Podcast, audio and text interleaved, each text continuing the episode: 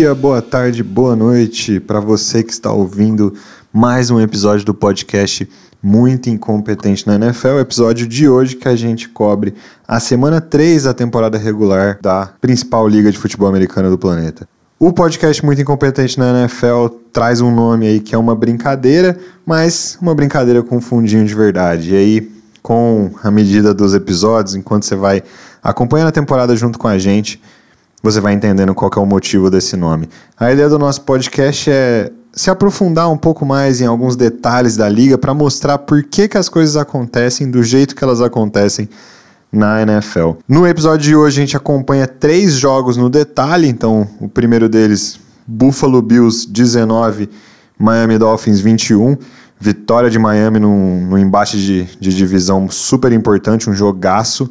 O segundo jogo é o, a estreia em casa do Indianapolis Colts vencendo por 20 a 17 o Kansas City Chiefs. Uma vitória aí, de certa forma surpreendente da equipe de Indianapolis em cima do Kansas City. E o nosso terceiro jogo, a batalha entre Tom Brady e Aaron Rodgers, dois House da Fama, dois dos melhores quarterbacks que a liga já viu. A batalha entre Green Bay Packers e Tampa Bay Buccaneers, vitória de Packers por 14 a 12. Eu sou o Lucas, sou o anfitrião, host do, do nosso episódio, e hoje num evento que eu nem sei se isso vai acontecer com tanta frequência, mas hoje, no episódio de hoje, a gente tem a participação de todo o nosso grupo aqui que, que toca esse podcast. Então hoje você vai ouvir as vozes de Paulo Lima, nosso Paulinho, Felipe Bresciani, Marcos Bastos, Tiago Barbosa, nossa filial canadense, e Leonardo Castro, nosso amigo carioca certo? Então vem com a gente, vamos começar no nosso primeiro jogo no detalhe.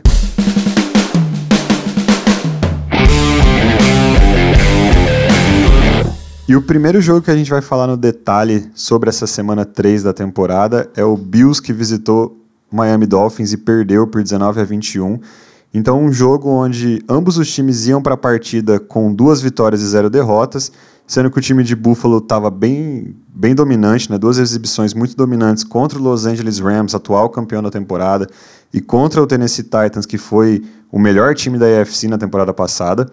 Enquanto o Dolphins também vinha quente, né? tinha atropelado o time de New England num, numa partida de divisão e depois feito uma virada fantástica para cima do Baltimore Ravens. Então, um jogo de divisão, os dois times 2-0 na temporada, muita expectativa em cima desse jogo, e aí a gente vê o Dolphins é, saindo vitorioso. Aí, o que, que a gente acha dessa partida entre Buffalo e Miami? Eu particularmente gostei do jogo, tá? É, é um jogo com muita expectativa, duas equipes 2-0 chegando, como, como o Lucas falou. O, o Buffalo talvez o melhor time desse início, mas o Miami também começando muito forte. É, agora o jogo expôs assim o, o, que talvez seja o maior defeito dos dois times, né, que é a falta de um jogo corrido é, consistente. A gente abordou isso no preview da EFC, acho que foi o nosso primeiro episódio ou segundo, não lembro agora qual foi a ordem das conferências, mas uh, ambos os times, apesar de terem ataques aéreos muito explosivos, com características diferentes, conseguem, continuam, desculpa, sem conseguir correr com a bola é, de forma consistente. Né? Ah, um jogo que teve alguns momentos bastante interessantes do ponto de vista tático e estratégico, alguns momentos muito incompetentes na NFL, né? e um momento muito incompetente no staff médico da liga e dos Dolphins que deixaram um jogador que tinha quase morrido com a concussão continuar jogando, que foi o Tua Tagovailoa. Mas assim, foi um bom jogo, os Dolphins acabaram saindo é, terminando vencedores e seguem firmes aí no, no, na luta pela divisão, enquanto o Buffalo deve, deve se recuperar sem, sem maiores dificuldades, porque mostrou também que é um time bastante competitivo. É, o, Começando pelo jogo corrido do Buffalo Bills, né? Que é, que é, um problema, a gente já levantou isso, já é sabido. Não é de hoje, isso já acontece há mais de uma temporada. Mas enquanto eu assisti o jogo, eu ficava pensando assim: como que essa falta de jogo corrido e esse jogo corrido péssimo, porque não dá nem para chamar de medíocre, porque é pior que isso, tá, tá bem abaixo de, da média. Como que esse jogo corrido engrandece o Josh Allen, né? Então ele, ele você assiste o jogo e você fala, cara, ele tá tirando coisa ali que é, é ele, assim, é ele, tudo bem. Ele tem uma ajuda muito boa de Dawson Knox, Gabriel Davis, é, o Mackenzie tá jogando muito bem, Stephon Diggs, que não tem nem o que falar, né? Em qualquer lugar que ele entrar, ele vai, ele vai jogar bem. Então ele tem uma ajuda de um corpo de recebedores sólido, só que, cara, ele é, é ele fazendo aquele ataque rodar, né? Isso, isso eu achei muito isso é muito interessante quando você assiste o Buffalo Bills, né? Porque esse jogo corrido não funciona e o Josh Allen faz o, o, ataque ser bom nessa liga. É, você vê o jogo e você percebe eles em várias situações de terceiras e longas, né? 3 para 8, 3 para 10, que ele tem que converter, porque o jogo corrido não deslancha. E investiram num, num, num running back no draft, né, que foi o James Cook, mas ainda assim o jogo não anda. Teve uma corrida até longa do Zach Moss no, no, na lateral, mas não, não, não ajudou o time, não deslancha o jogo corrido. A bola fica muito, muito tempo na, no Josh Allen para resolver no braço, né? Muitas situações. É, agora tem, tem, tem duas coisas interessantes que eu, que eu acho dentro disso que o Lucas falou. Primeiro, é, é que o Josh Allen, ele realmente tem que ser bastante enaltecido pelo começo de temporada dele, até porque ele tem um bom suporte, suporte em cash ali do jogo aéreo, mas o único cara que é excepcional desse grupo todo aí que o Lucas falou é o Stefan Diggs. Né? Os outros todos são uma galera assim, bem ok, ok plus, que seja. Mas não tem ninguém do nível, por exemplo, do que o Miami Dolphins tem com, com o Jalen Waddle e com o Tyreek Hill. E o Mike Gesicki também, que é um, que é um Tyrene muito bom.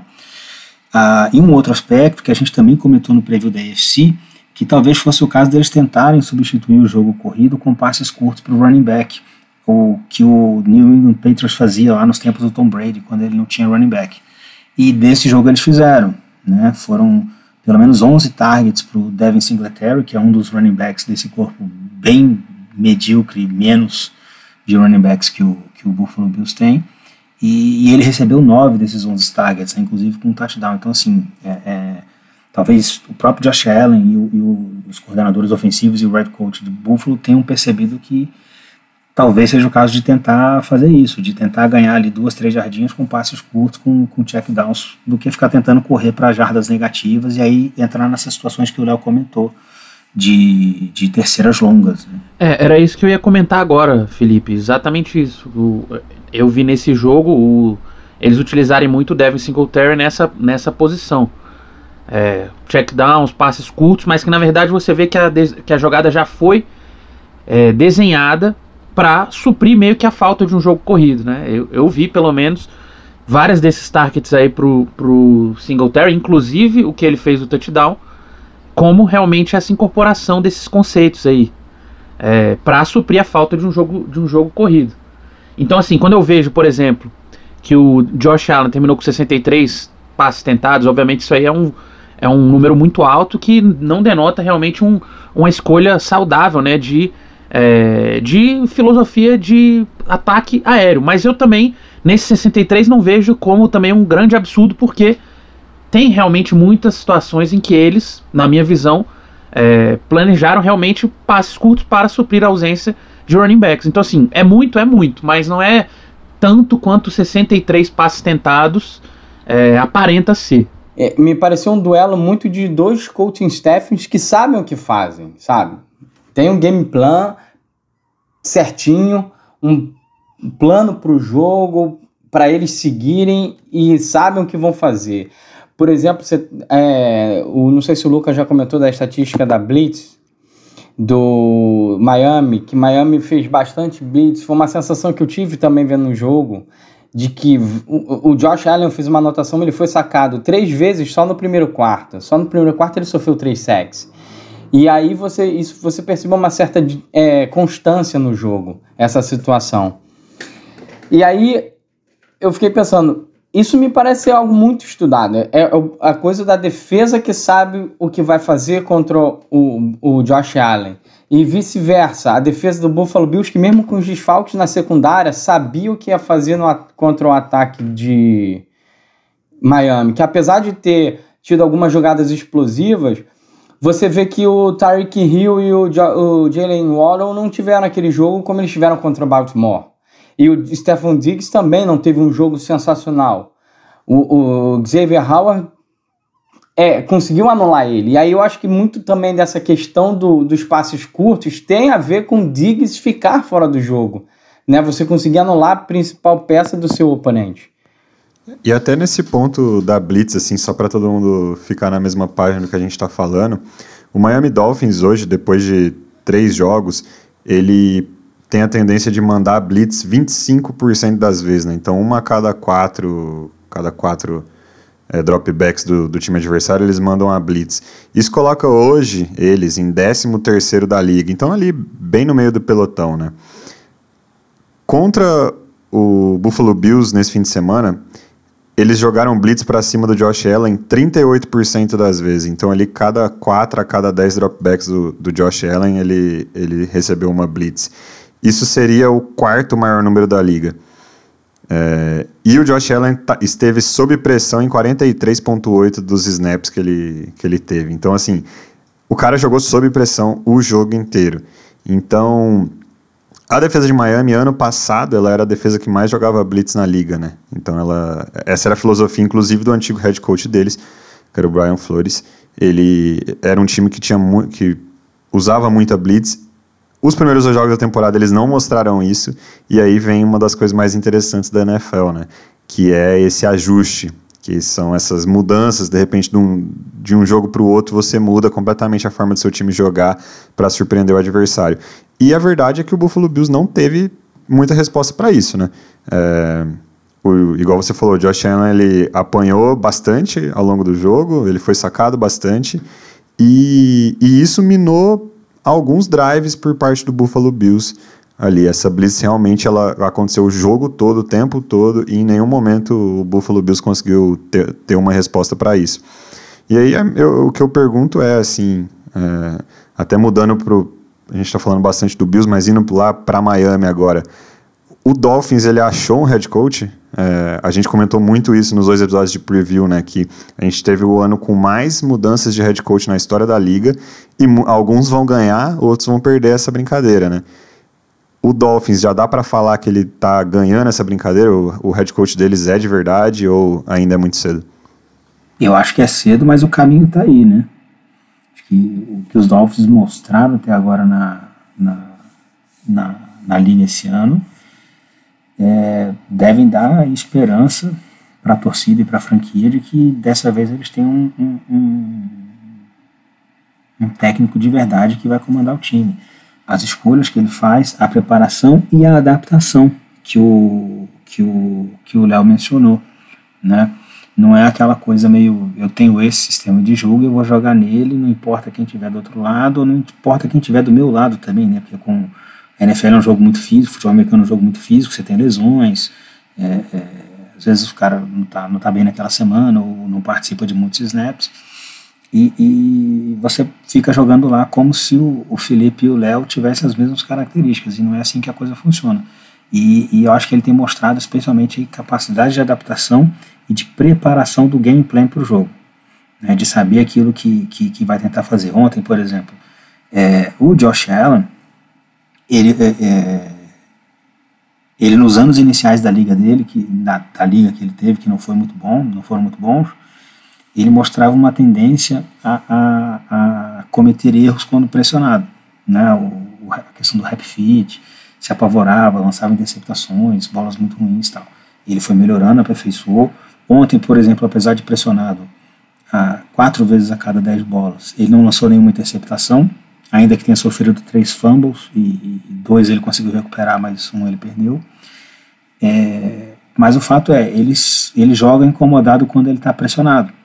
Diferente, por exemplo, de um outro gunslinger da liga, que é o Patrick Mahomes, que talvez hoje seja o melhor quarterback da liga, que ele joga bem pressionado, porque é quando ele está pressionado é que ele consegue escapar da pressão e achar alguém livre, porque com a blitz, né, é, acaba ficando menos uma pessoa para marcar atrás. Então, assim, ele preparou para o jogo. O meu quarterback adversário, se eu deixar a bola na mão dele, ele vai passear.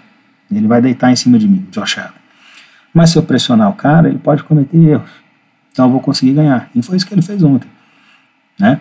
Não conseguiu nenhum takeaway de interceptação, mas conseguiu forçar três fumbles em cima do cara. É, eu, eu, eu teria a dizer, a, a complementar o que o Felipe falou, que é, de uma certa maneira eu concordo, né?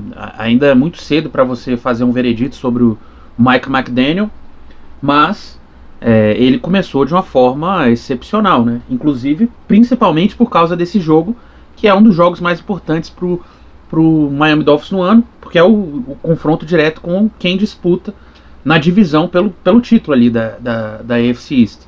Então, assim, ele realmente teve um começo, obviamente, três vitórias na derrota, um começo perfeito, mas especialmente a forma como foi esse jogo. E de fato, sobre esse número do, do Blitz aí que, que o Lucas puxou, é, eu diria até que esse meio da tabela aí é um, é um, um número que ele é afetado pelo fato de que nesse último jogo eles fizeram tantos blitz. É, é, bem capaz que, na verdade, se você fizer o desvio desse último jogo, eles estão mais para baixo, né? Então você vê realmente que o que aconteceu foi realmente um, um, um, um planejamento, um game planning para esse jogo, que é um dos jogos mais importantes é, da temporada para o Dolphins. Eu diria que talvez seja o mais importante na divisão, porque é o jogo que eles têm contra o Bills dentro de casa, então é onde eles precisam construir a vantagem deles, né? Muito mais difícil é, construir essa vantagem fora.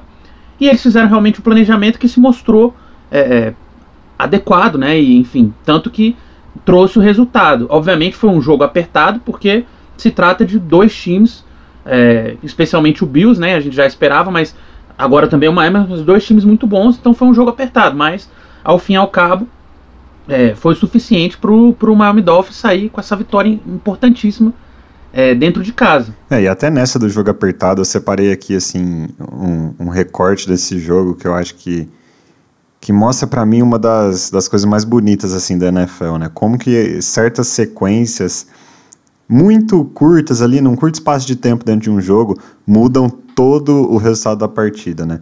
Então, em algum momento ali do terceiro quarto, a gente tinha o jogo 14 a 14 com o time de Buffalo na red zone. O Josh Allen, ele, ele faz um passe perfeito, assim, pro Gabriel Davis, um famoso passe na end zone, onde só o, o seu recebedor consegue pegar, mas o Gabriel Davis dropa o, o touchdown. Depois que ele faz isso, Buffalo não consegue entrar na end zone e aí fica só com um field goal. Então, a gente está numa situação aqui que devia ser 21 a 14 e vira só um 17 a 14. Daí, beleza. Bola para Miami. E aí, Miami vai tentando avançar o, tempo, o, o campo. O Tua faz uma leitura péssima, péssima, péssima num passe. E ele dá o passe no peito do linebacker do, do Buffalo Bills, o Matt Milano, que é um, um linebacker ali titular do, do time de Buffalo já, com, bem, bem renomado na liga. E o Matt Milano ele dropa uma bola que, assim, se ele intercepta essa bola é touchdown na certa. Então a gente estaria falando ali, já estava 17 a 14, a gente estaria falando de 24 a 14, duas posses de vantagem para o Buffalo Bills. Então, mais um erro individual ali, o Matt Milano não intercepta essa bola. É, mesmo assim, o Bills ele, ele recebe a bola de volta, Miami não, não arruma nada naquele ataque, mas o Bills não consegue aproveitar uma defesa que estava completamente cansada de Miami, tenta um field goal e erra. Então aqui o Bills já acabou. Só nisso que eu falei que é um negócio que aconteceu em 5 minutos no jogo, nem isso. O Bills colocou em cima da mesa 17 pontos ali, que ele não pegou nenhum. Quer dizer, pegou 3, na verdade. Que foi o primeiro field goal. Então são, são 14 pontos completamente desperdiçados. Mas até aí tudo bem, tá 17 a 14, bola na mão do, do time de Miami, uma terceira para 22, terceira para 22, e o Tua acha o, o Jalen Waddle, sei lá como, livre no meio do campo, manda uma bomba pro cara e eles, eles avançam mais de 40 jardas no campo para ficar a 10 jardas da endzone depois dessa jogada. Ainda assim não é suficiente para Miami, eles estão prestes a não conseguir um touchdown e aí tem uma falta pessoal, um, um, um hit é, atrasado de um defensor de Buffalo, dá uma nova chance de downs para Miami, eles finalmente fazem um touchdown, colocam o jogo 21 a 17, e isso já, aí agora já está faltando 10 minutos para o final do jogo. Daí, depois disso, o time de Buffalo ainda chega até a boca da endzone e tem um turnover on downs. Então, cara, é uma sequência assim de. A, a, gente não tá falando de 15 minutos do jogo, toda essa sequência que eu, que eu contei. Que o Buffalo Bills desperdiça 20 mais pontos. E aí, meu amigo, você desperdiçou esse tanto de ponto na NFL num jogo apertado, fora de casa, contra seu rival de divisão, não tem como. Você vai perder o jogo. Ainda assim, toda essa sequência ela vai culminar numa das cenas mais engraçadas, não só, não só dessa temporada, provavelmente vai ser a cena mais engraçada dessa temporada da NFL, mas uma das cenas mais engraçadas que eu já vi em todos os anos acompanhando a liga, que é o, pela primeira vez, o butt punch, né? Então, o, o nosso Panther ali de Miami conseguiu dar o chute na bunda do próprio jogador do time dele, né? E, e aí acabando em um safety. Mas é, é, essa jogada foi sensacional. E, e aí, assim, uma última pergunta sobre esse jogo, assim, que é, que é bem, bem simples até. Dá para colocar esse grupo de recebedores do time de Miami entre os melhores e talvez o melhor grupo de recebedores da liga? Ali, principalmente falando de Tyreek Hill, Jalen Waddle e o Mike Gesicki? Ah, eu acho que dá. Acho que dá para dá, dá para você colocar na conversa. Porque tem você tem o Tyreek Hill, já é um cara consagrado, Jalen Waddle tá, ainda está fazendo o nome dele, mas foi um investimento alto de Miami, está se pagando por enquanto. Eu acho assim, de cabeça, agora lembrando, eu, eu, eu vejo de Filadélfia rivalizando também com A.J. Brown, Devonta Smith, o Dallas Goddard, o Tyrande. É, acho que esses são os que valem, porque alguns times como o Raiders tem um recebedor excepcional como Davante Adams, mas ainda você tem um, uma segunda um, um, um, segundo jogador que não aparece, um segundo recebedor que seja dúvida.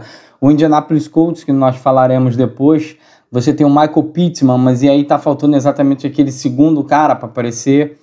Um, um, time que nesse também no, no, nessa semana sofreu disso e que tá com essa procura é o Kansas City Chiefs, que tinha o Travis Kelsey e o Tyreek Hill, que agora está em Miami. Mas aí ninguém ainda se colocou no lugar do Tyreek Hill. Você tem o Travis Kelsey, mas e agora? Quem é o segundo cara de Kansas? O Kansas está zoando. Então eu acho que dá para falar que esse grupo de recebedores de Miami é sim, talvez um dos melhores da liga. Top 3 fácil, acho que para mim. Top 3 fácil. Dá para colocar os caras assim no top 3. É, eu, eu, eu acho que, sem dúvida, é o melhor, melhor trio de recebedores da liga pelo seguinte, e aí um pouco na linha do Léo, mas um pouco também discordando dele, em relação aos Eagles. Miami tem dois wide receivers número um, Tyreek Hill e, e, e Jalen Waddle, e tem um bom end recebedor, que é o Mike Zick, que aliás esteve no bloco durante a off-season e, e, ninguém quis fazer negócio com o Miami. É, e o, o, o Philadelphia tem o AJ Brown, que é, que, é, que é fora de série, e o Devonta Smith, ele na verdade ele está ele tá ainda se construindo como um, um, um, wide receiver número um, mas hoje eu acho que eu ainda vejo ele como um wide receiver dois. É, e aí não vejo mais ninguém. Tem o Davante Adams em, em, Las Vegas, mas aí não tem ninguém atrás dele.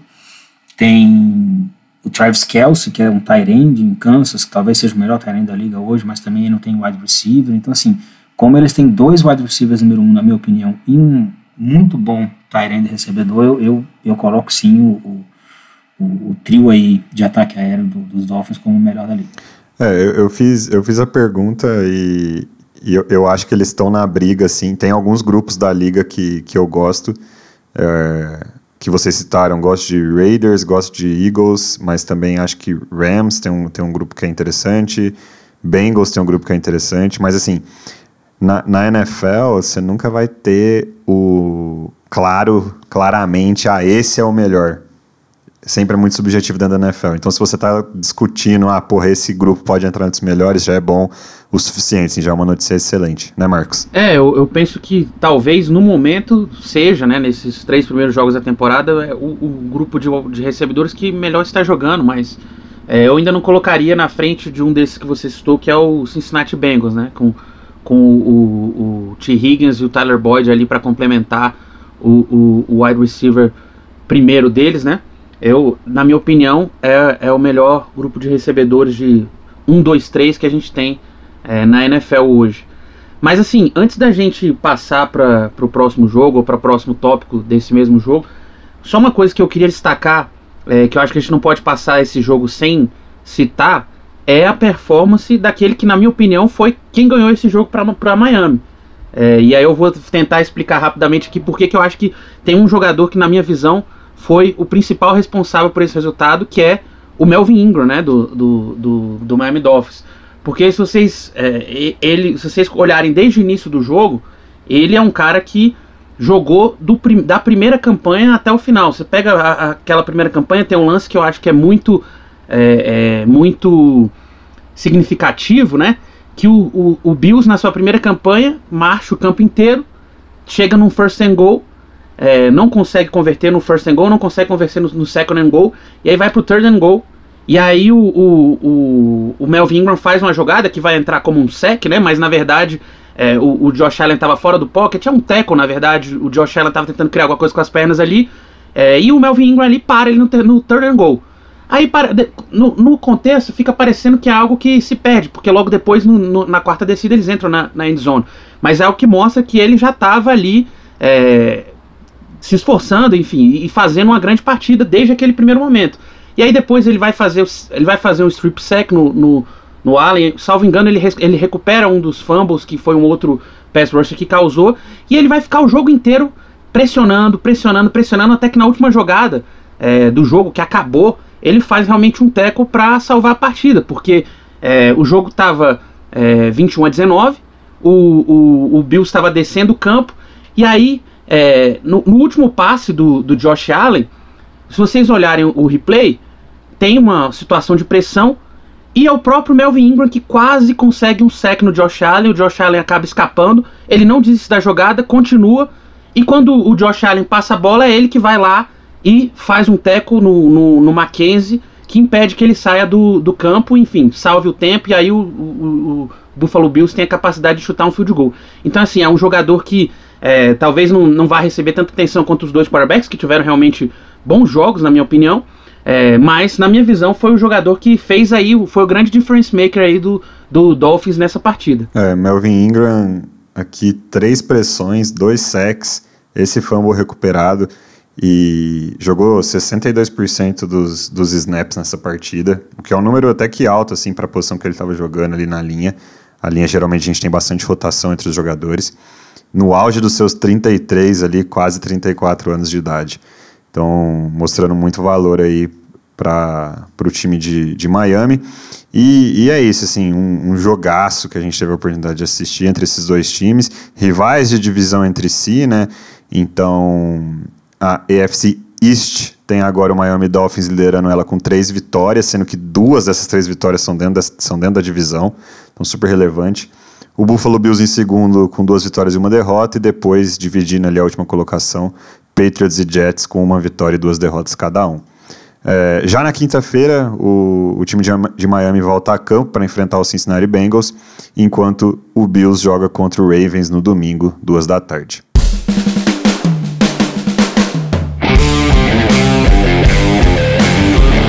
Nosso próximo jogo, no detalhe, é a abertura da, da temporada em casa para o Indianapolis Colts. Então, na semana 3, primeiro jogo do Indianapolis Colts em casa, e eles vencem por 20 a 17 o time de Kansas City Chiefs.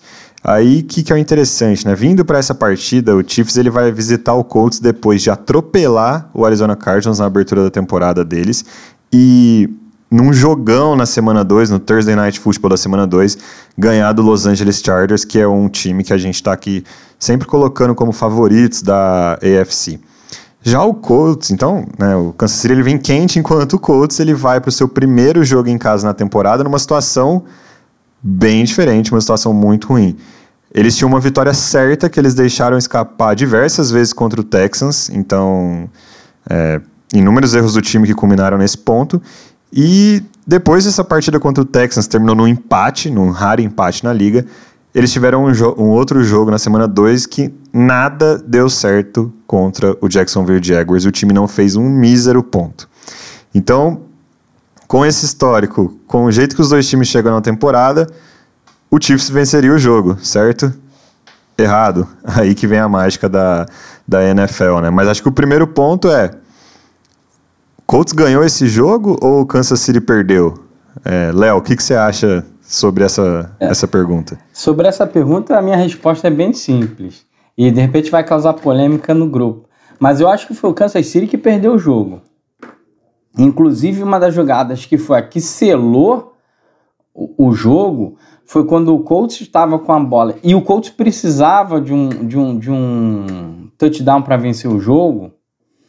Ele estava marchando no campo e aí teve uma terceira e out, né, mano? E o sei lá que, que o Chris Jones resolveu falar pro Matt Ryan, que eu só vi o juizinho jogando a, a, a flanelinha amarela pra cima e tipo, eu falei, virou futebol brasileiro que agora não pode falar mais palavrão, não pode mais falar nada, e o cara jogou a flanela, e aí o Colts continuou marchando, e aí foi quando o Colts marchou o campo inteiro, o resto do campo, e fez o touchdown da virada. Sendo que não foi nenhuma falta de agressão, não foi uma falta de daquelas que você viu no jogo, de interferência de passe, foi uma falta simplesmente estúpida, cometida com a boca. Porque se devolve a bola para Kansas City, Kansas City só precisaria gastar o relógio e ganhar o jogo. Fora que tiveram outras jogadas, como por exemplo um passe que o Mahomes tentou por Travis Kelce, que se você compara com o passe que o Matt Ryan deu, como é que o Matt Ryan deu o passe pro Tyrande que anotou o touchdown na vitória? No alto, pro cara catar ela no alto, o safety mais baixinho. O, o, o Mahomes fez um passe pro Kelsey, que ele, ao invés de fazer isso, jogar ela no alto pro Kelsey catar ela, ele jogou baixa. E o Kelsey não conseguiu pegar, se eu não me engano, era o Kenny Moore que estava marcando o Travis Kelsey. E aí não saiu o touchdown do, do, do, do Kansas City. Alguns detalhezinhos assim, fora o field goal do, que o Kicker errou, que já daria uma vantagem de 20 a, a, a, a 13. O, a, o, o fake punch, enfim. É, eu, eu discordaria um pouco do Léo, porque eu acho que, é, muito embora, e a gente certamente vai falar sobre isso, o ataque do Indianapolis Colts tenha feito uma partida assim, sofrível, só teve na realidade uma única campanha decente, que foi essa última campanha, é, e que de fato é a campanha que só teve é, o seu final feliz né, com touchdown por causa de uma falta de indisciplina do Chris Jones. Né? É, isso é indiscutível. Mas em que pese essa, essa performance sofrível do ataque de Indianápolis, uma defesa que segura o Kansas City Chiefs a 17 pontos, ou que seja, vamos colocar, vou dar de lambuja os 3 pontos que o Kicker perdeu. Uma defesa que segura o Kansas City Chiefs para 20 pontos, ela fez por onde merecer é, uma vitória num jogo desse.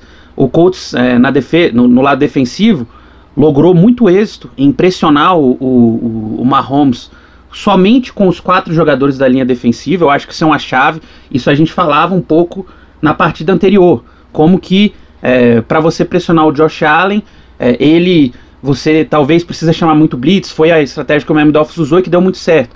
No caso do Kansas City Chiefs, é justamente o contrário. O, o Mahomes é um dos melhores quarterbacks da liga quando ele está sofrendo blitz.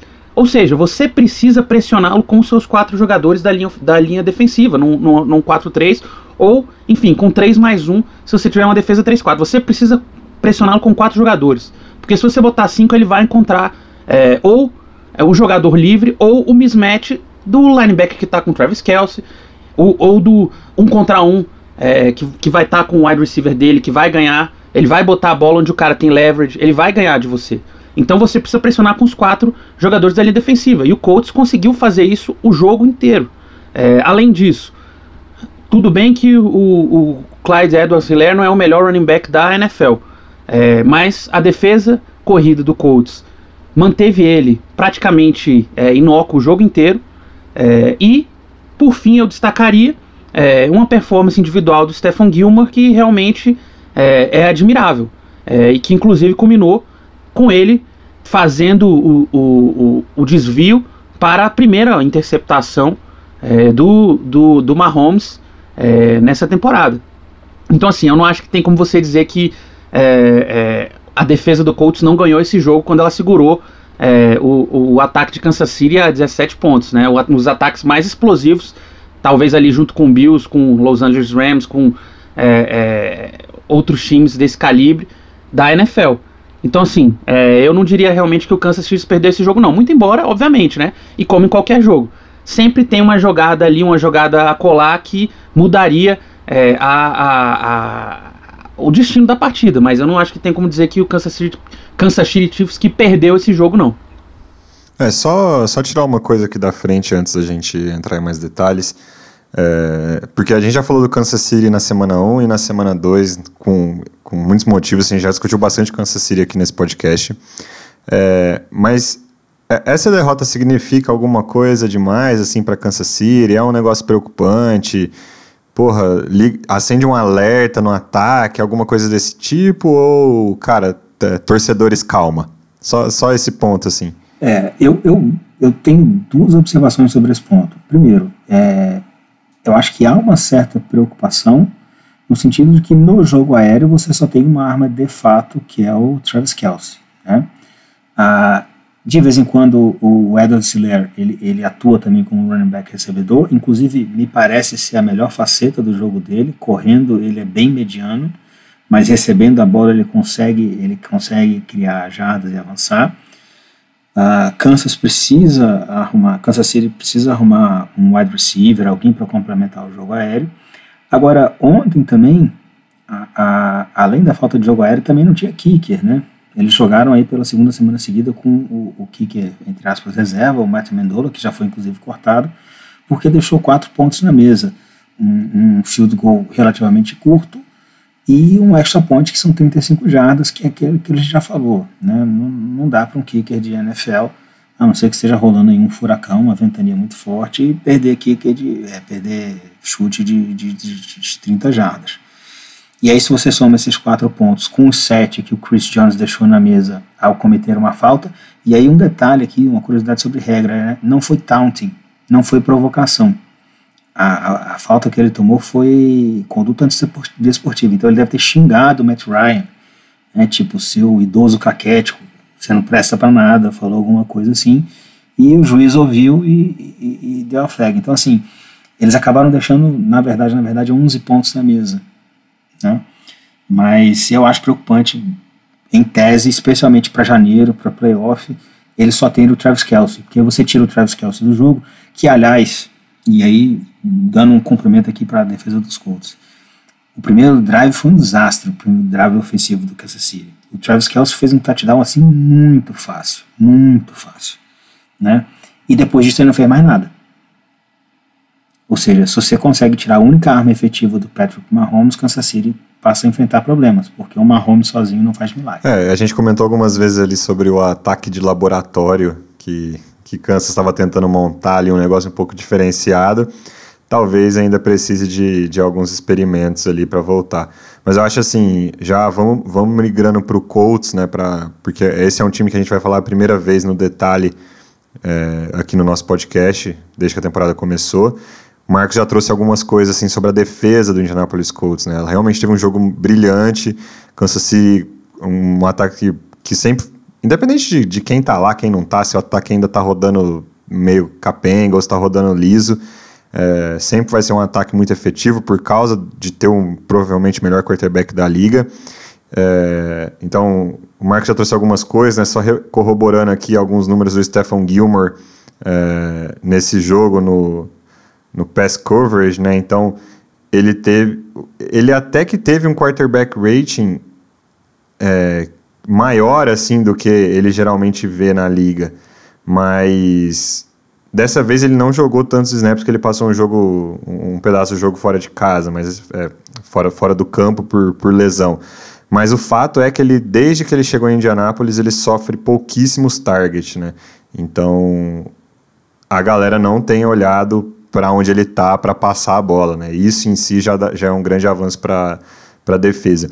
Mas eu diria aqui que teve uma mudança muito significativa para mim, assim, que é um detalhe muito, muito específico dessa partida, que o pessoal em Indianápolis está acreditando parte dessa boa exibição defensiva a isso, que é uma alteração na posição de safety, né? Então, no, no começo da temporada, inclusive na primeira partida da temporada, o Nick Cross, que é um novato, ele foi escolhido nesse draft na terceira rodada pelo Indianapolis Colts. Ele é um, um, jovem ainda, ele mal fez 21 anos. Ele, quando a temporada começou, ele tinha 20 anos de idade ainda, ele nem, nem 21 anos tinha.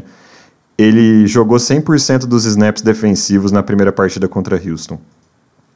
Enquanto isso, o Colts tem outro safety, que é o Rodney McLeod, que, que veio de, de Filadélfia, já é um veterano de liga, 32 anos de idade na primeira rodada contra Houston, ele, o McLeod jogou 3% dos snaps defensivos. Ontem, o Rodney McLeod jogou 100% dos snaps defensivos e o Nick Cross jogou 1,6%. Na verdade, o Nick Cross jogou um único snap na defesa. E, e aí tem essa mudança muito interessante que muita gente está acreditando na vitória, assim.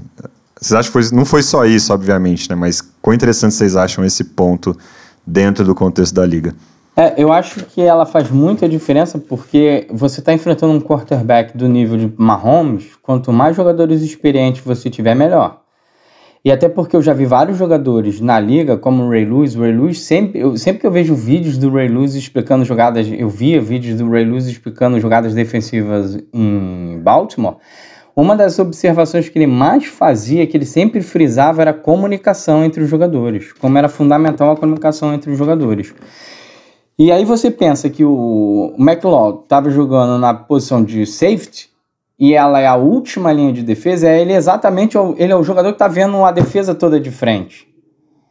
É o ataque. Então ele vendo um, uma determinada rota que um determinado jogador fez, uma determinada jogada que o Mahomes está chamando, ele consegue comunicar, ele consegue reconhecer e se comunicar para os jogadores que estão à frente dele, o linebacker, enfim eu acho que foi um movimento muito inteligente do staff de Indianápolis, sabe? Preferir um jogador veterano ao novato. Porque o novato com certeza seria é, é, explorado, seria apontado como uma fraqueza na, na, Não é nem pela habilidade atlética, mas simplesmente pela falta de inexperiência. E ainda mais pela posição que o, foi a substituição. É o cara que vê a defesa toda de frente. Eu, eu ia falar assim, além dessa questão realmente da experiência, da comunicação, que, que eu acho uma coisa importante quando quando você joga com, contra o melhor quarterback da liga, na minha opinião, Patrick Mahomes, a, a, resiliência da unidade como um todo, né? E aí pegando não só o jogo em si, mas a intertemporada. Essa secundária dos Colts, ela deveria ter lá no training camp, um pouco antes do training, training camp começar, um, uma dupla de safeties, Julian Blackmon e Cary Willis. Cary Willis é, se aposenta por questões é, religiosas, convicções morais dele e tal, enfim, ele se aposentou ficou o Julian Blackmon, e aí os Colts draftam o, o, o Nick Cross na terceira rodada do draft, um jogador extremamente novo, apenas 21 anos. E o outro jogador, o Rodney Thomas, me parece que ele também é calor, se não é calor é segundanista, uma escolha de quinta ou sexta rodada. Então assim, você, então você está projetando é, dois safeties com um do draft e um experiente. Os dois safeties titulares, um deles aposenta, você fica com o experiente, com o outro que você estava projetando, e dois calouros, ou um calouro e um segundanista. Na, na, nas posições de cornerback era o Stephon Gilmore de um lado, o Kenny Moore que não vem jogando bem no, no, no, slot, e do outro lado você poderia ter ali uma, uma divisão entre Isaiah Rodgers e, e Brandon Facison, Facison, não sei qual é a pronúncia do nome dele. É, então assim, dentro daquilo que estava projetado, é uma unidade completamente diferente, e, e, e essa mudança incorporou porque especialmente na semana anterior contra Jacksonville, contra o Trevor Lawrence, foi assim horrível. Trevor Lawrence parecia Peyton Manning no auge, porque assim a secundária dos Colts não fez absolutamente nada, né? E ontem não, ontem foi um bom jogo dessa secundária, contando aí, é lógico, com, com, com a ajuda do, do, do front four, né? Grover Stewart, DeForest Buckner, Quit Pay e, e Ngakwe jogaram demais, especialmente Grover Stewart e, e, e, e Yannick Ngakwe, que foram é, sofreram marcação dupla da linha dos Chiefs é, é, quase o tempo todo. Curiosamente, eles optaram por marcar o Grover Stewart e deixar o DeForest, o DeForest Buckner no one-on-one. -on -one.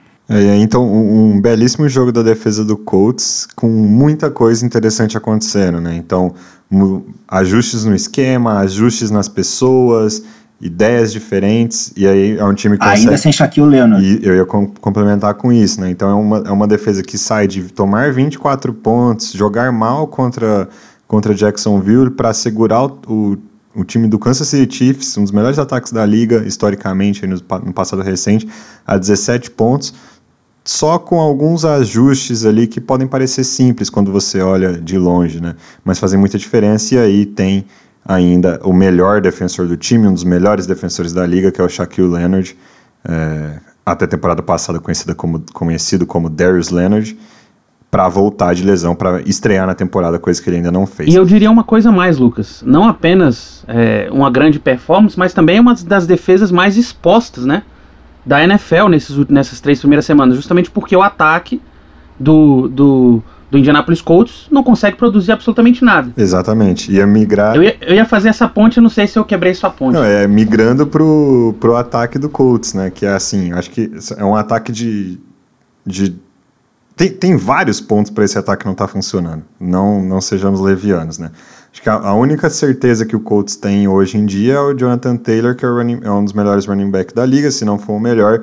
De resto, eles têm várias questões. Grupo de recebedor é uma questão, grupo né, de wide receivers, grupo de tight end é outra questão.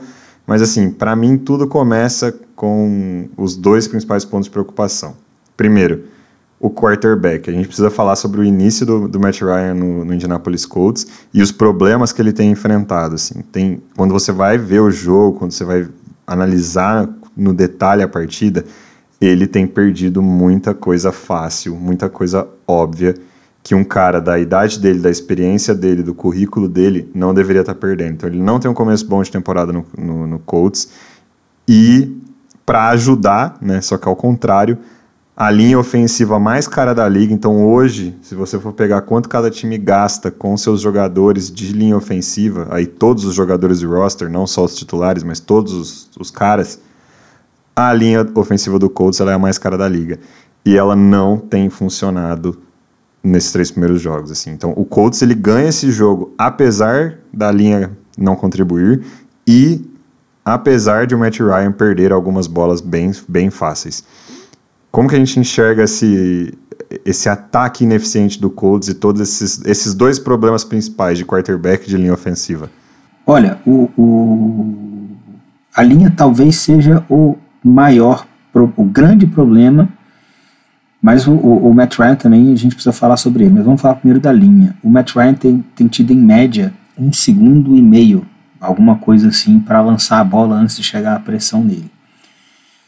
Não dá né? O cara não consegue nem dominar a bola ali depois de receber o snap e fazer a primeira leitura porque já tem alguém pendurado no pescoço e ele não consegue e, e ele não consegue pensar. A, da mesma forma, isso compromete o Jonathan Taylor, que é hoje talvez aí o, o melhor o melhor running back da liga, eu acho que com certeza, mas talvez um dos três ou, ou cinco melhores jogadores da liga de, de ataque, né?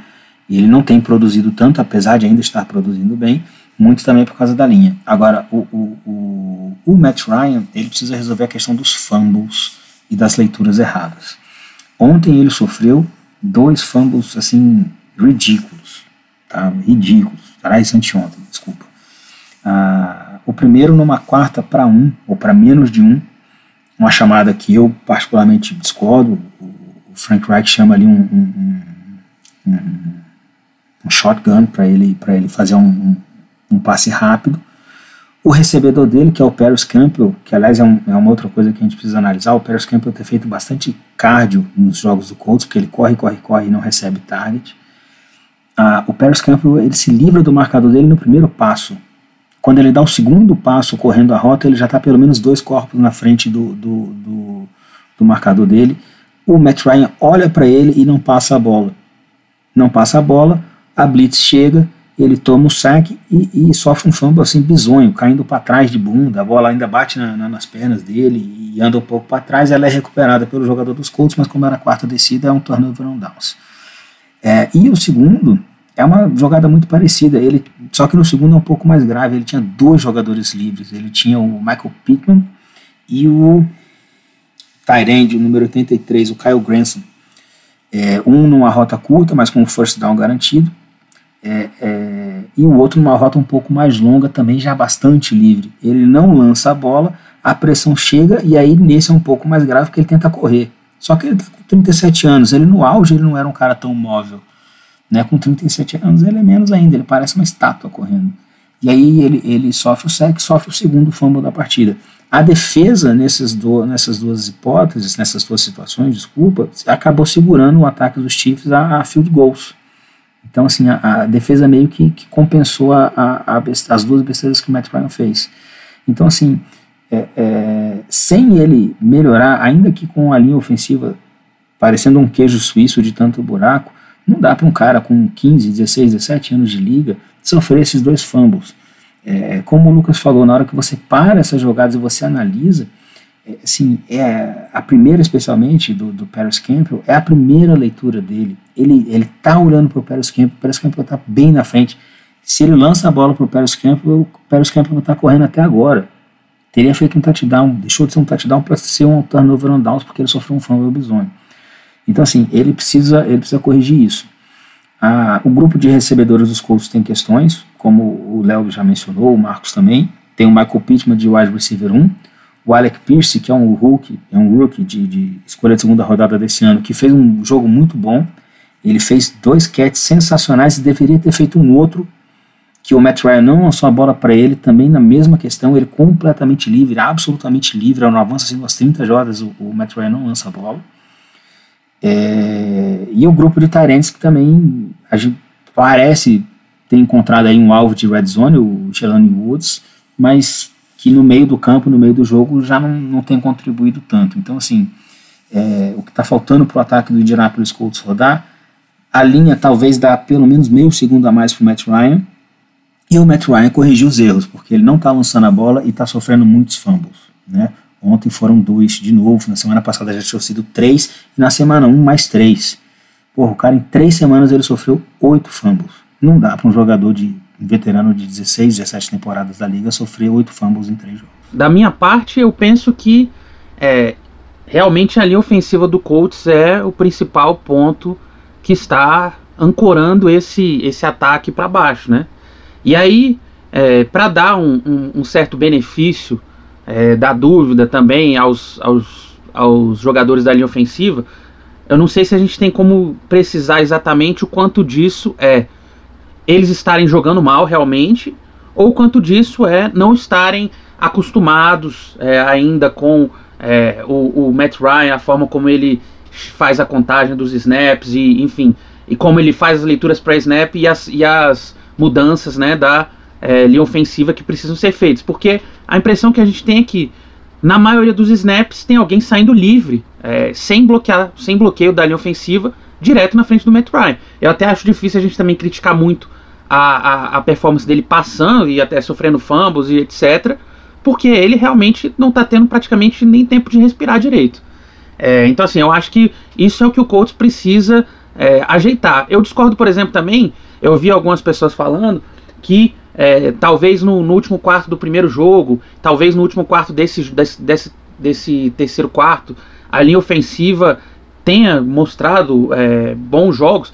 Pelo contrário, eu acho que, por exemplo, nessa última campanha que o Colts fez na semana 3, que ganhou o jogo, ainda assim a linha ofensiva deixou muito a desejar. Você vê os passes que o Matt Ryan estava fazendo e ele estava fazendo, tomando é, pressão do mesmo jeito, tomando que, quarterback hits e etc. Então acho que essa proteção no, na, na, jogada de passe é o principal ponto que o Colts precisa melhorar.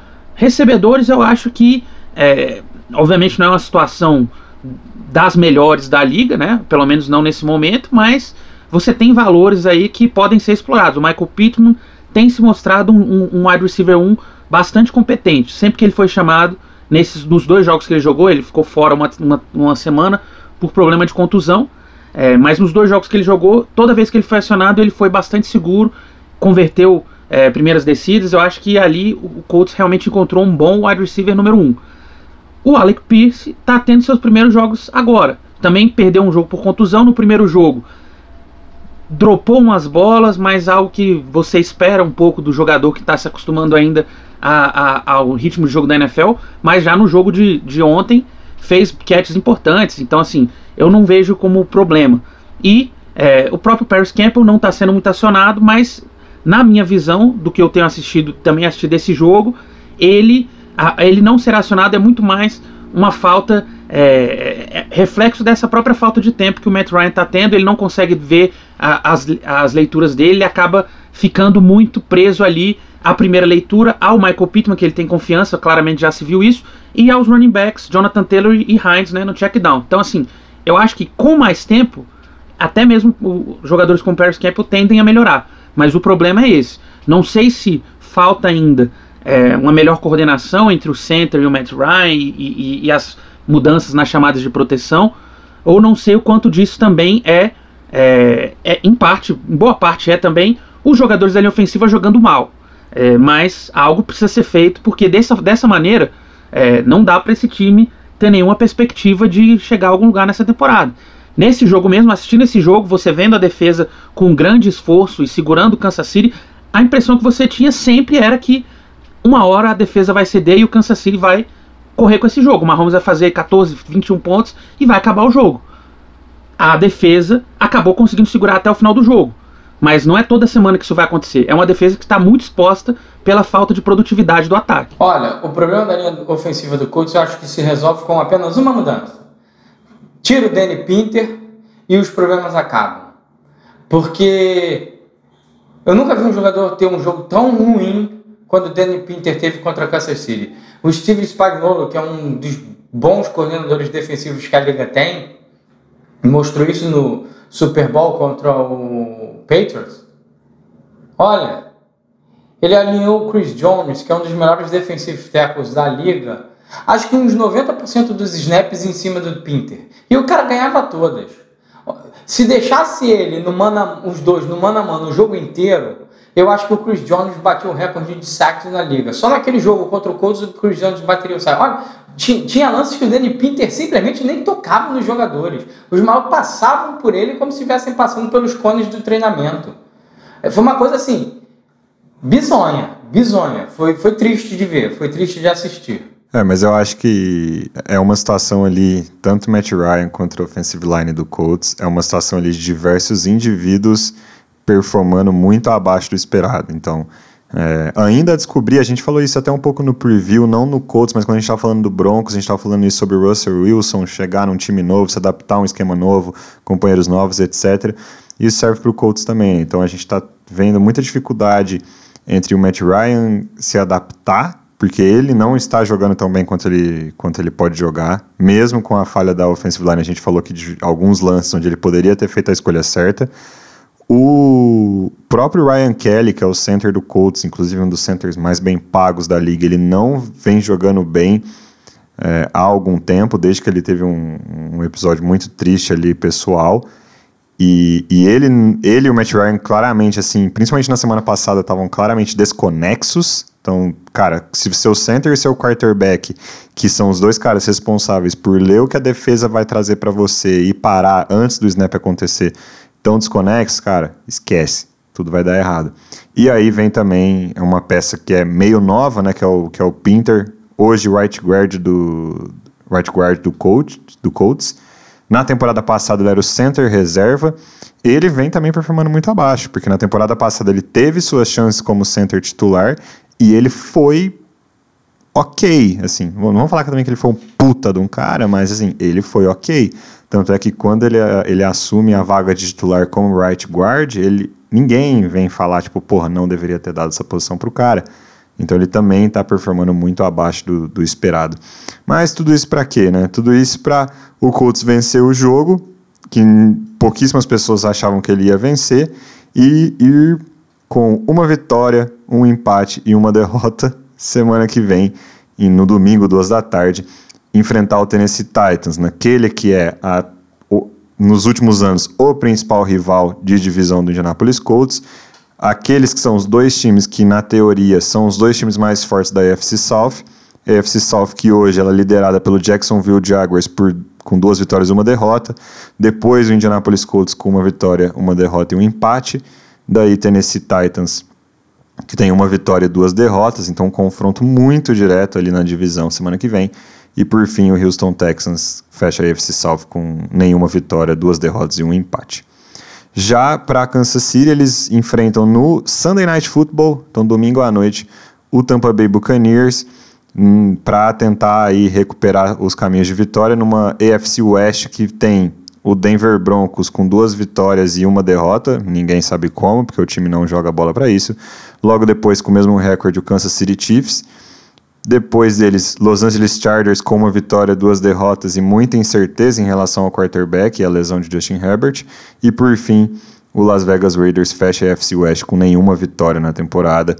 É o único time da liga que ainda não venceu uma partida.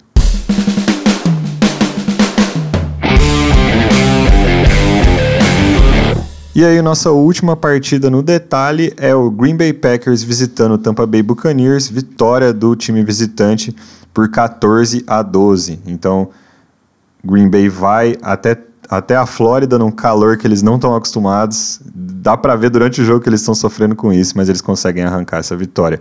Antes do jogo, Tampa vinha de duas vitórias sobre o Dallas Cowboys e o New Orleans Saints em dois jogos mornos. Eles têm muita gente do ataque machucada, a gente vai falar sobre isso. Enquanto o Green Bay Packers chegava para esse jogo depois de ter esquecido de viajar para Minnesota praticamente na abertura da temporada, né? Eles decidiram nem jogar contra o Vikings direitos, simplesmente não apareceram e o Vikings venceu. E na semana 2 eles voltaram a assumir a paternidade ali histórica que eles têm em cima do Chicago Bears, né? Mas é um ataque ainda tentando se encontrar e decidir quais são as melhores peças. Então aqui, qual é o cenário desse jogo? Dois caras hall da fama, dois dos melhores quarterbacks da história da liga, é, dois caras que ainda jogam muita bola, né? mesmo já com Brady principalmente com idade super avançada, os dois ainda jogam muita bola, mas isso não é suficiente. São dois times que têm um ataque muito ineficiente por motivos diferentes. Né? Então, começando por Tampa Bay, né? É... O que, a gente acha do ataque de Tampa Bay? E, e, e aqui eu vou lembrar uma coisa. As principais peças, exceto o Fournette, as principais peças de Tampa Bay estão quebradas. Então, Mike Evans, Chris Godwin, Julio Jones, todos não estão jogando por, por questões de lesão. E, cara, é um time que dá sono, né? É um time que o, o ataque não funciona porque não tem peça, e aí a defesa é muito boa, então ela também não deixa o time adversário jogar. É a defesa que menos sofreu pontos na liga até, até hoje, em três semanas. Então, é, quer assistir jogo de Tampa Bay? Faz um café, tá? Porque o negócio é sonolento. É, o, como o Lucas falou, assim, enquanto, enquanto as peças não estiverem lá, se é que elas vão estar todas ao mesmo tempo, realmente o ataque é muito ruim. Né? Ah, sem o jogo aéreo, você fica muito focado ali no jogo terrestre, o Leonard Fournette não consegue fazer nada, né? 35 jardas corridas só em 12 tentativas. E no jogo aéreo, assim, sem o Mike Evans, acho que o Mike Evans estava suspenso, tá? É, e sem os outros dois, o Julio Jones e o Chris Godwin, você sobra quem? Sobra o Russell Gage, o Cameron Brady e o Cole Beasley. Cole Beasley estreou ontem e já participou do jogo ativamente, porque não tinha mais para quem o Tom Brady passar a bola. Tem um motivo dele estar tá sem time até anteontem, né? É, o Cole Antivax Beasley, né? Resolveu brigar com a liga toda para não se vacinar é, é, durante a pandemia. Então, assim, e, e, aí no desespero, o Tampa Bay foi lá e assinou com o cara porque eles não tinham, simplesmente não tinham. Ontem até um cara chamado Jalen Dardin recebeu o passe do Tom Brady. E quando o Jalen Dardin recebe o passe do seu quarterback, não é um bom sinal, com todo respeito a esse rapaz que provavelmente em um ou dois anos vai estar fritando hambúrguer no McDonald's ou no Burger King. Então, assim, de fato, Tampa precisa desesperadamente dos, dos seus jogadores de volta, de ataque, dos seus recebedores de volta, porque senão vai ficar, como o Lucas falou, vai ficar assim anti-insônia esses jogos, porque o, o, Brady não tem o que fazer. Ele, ele vai passar a bola para esses caras que não, não vão fazer o ataque funcionar, não vão fazer o ataque rodar. Ontem foram apenas 12 pontos contra uma defesa que pode não ser uma opinião muito popular aqui no grupo, mas eu não acho que seja uma das, das, das boas defesas da liga. Ao contrário, a defesa dos Packers ela é bem, ela é bem, bem mediana também. Então, assim, é isso. E do outro lado, uma coisa muito parecida, só que lá não por lesão, e sim está faltando realmente um pouco de, de qualidade. É, o Green Bay parece estar tá tentando fazer com o Aaron Rodgers o que fizeram no, no, final da passagem do Brett Favre lá, né? Acho que o último ou penúltimo ano do Brett Favre foi um pouco parecido, assim, foi todo mundo embora do corpo de recebedores e ficou só a galera mais nova. Então, assim, o, o, o o Aaron Rodgers está sem armas lá. O pessoal que está lá é muito, muito verde. A maioria dos recebedores é, é rookie ou segundo anista, uma galera sem muita experiência e ele também não está conseguindo fazer o ataque rodar. E, e, nem o jogo corrido lá está funcionando tão bem como funcionou ano passado com, com o Aaron Jones, até por causa disso também. Né? Então, assim, foi um jogo que, que valeu para quem assistiu por ver aí, como o Lucas falou, dois futuros Hall of Famers né? Mas que tecnicamente e taticamente foi bastante, bastante moroso, digamos assim. É, só, só, enquanto a gente ainda está no, no, Tampa Bay, antes de a gente falar um pouco mais sobre, sobre Green Bay, é, eu acho muito engraçado. Você vai assistir, assim, engraçado em partes, né? Talvez seja. Para você que não é torcedor do Tampa. É, né? se você é torcedor do Tampa, provavelmente você vai chorar assistindo o Leonard Fournette nesse jogo, porque ele é claramente a única opção que o time tem, né? E aí é muito doido, porque eles vão, faz, vão usando o Fournette de um, de um jeito que ele nem deveria ser usado, mas como ele é a única opção, o time vai colocando ele em, em, diversas situações diferentes. Então, ele, ele recebe carregada de todos os jeitos, aí ele recebe screen, ele, ele alinha como recebedor diversas vezes ao longo dessa partida, que é um negócio que, assim, ele nunca nem fez na carreira dele. É, quando ele fazia era muito esporádico, assim.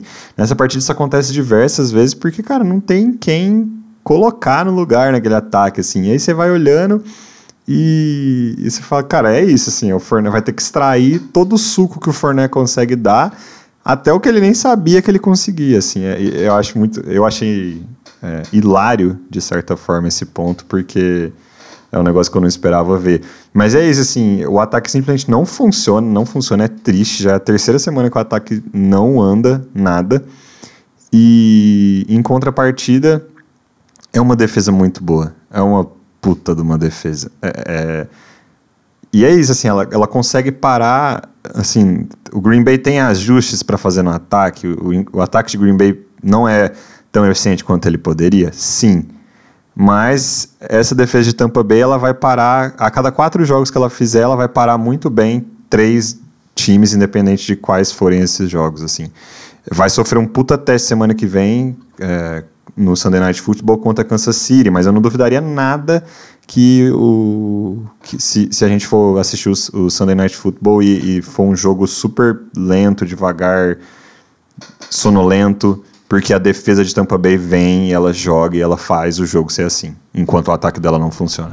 Sim, nesse próprio jogo, Lucas, eu, é, eu destacaria que o Green Bay é, teve uma partida lenta, mas não, não foi por falta de oportunidades tiveram várias oportunidades no segundo quarto. Tem também um, um antes disso, quando o Green Bay no começo do jogo estava andando bem com a bola, estava produzindo pontos, eles conseguiram um fumble é, no Aaron Jones que é, mudou o momento ali daquele ataque. E depois daquilo lá, o Green Bay não conseguiu mais é, andar com a, com a, bola. Então, assim, é, é, é, uma defesa que faz sua presença ser sentida é, sempre que joga. E certamente nesse jogo isso aconteceu também.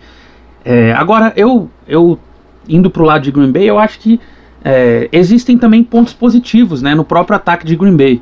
É, que podem ser explorados. Né? No fim das contas, esse jogo foi um jogo que o Green Bay fez o, aquilo que precisava fazer. Foi jogar fora de casa contra um time muito forte, ok, com um ataque é, dizimado né, por, por diversas contusões, mas ainda assim um time muito forte, ainda mais jogando em casa. Então, assim, não interessa muito como. O fato de que eles saíram lá com a vitória é um super lucro para Green Bay.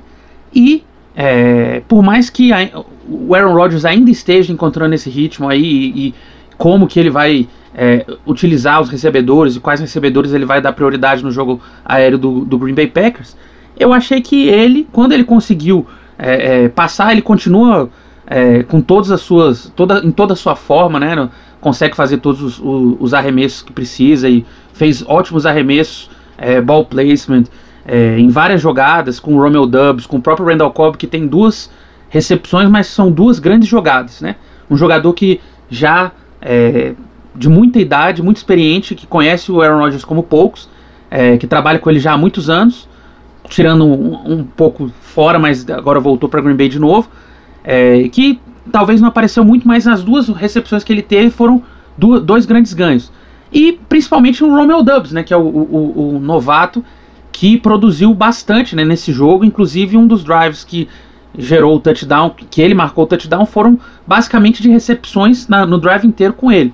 Então, assim, eu acho que é, é uma vitória importante num lugar difícil, numa, numa, circunstância difícil, mesmo com o Tampa Bay não estando na sua maior força, e que eles conseguiram alguns pontos positivos para tentar construir em cima disso. É, como você falou, assim, o Green Bay ele começa o jogo voando, né? É, é um negócio arrasador, assim.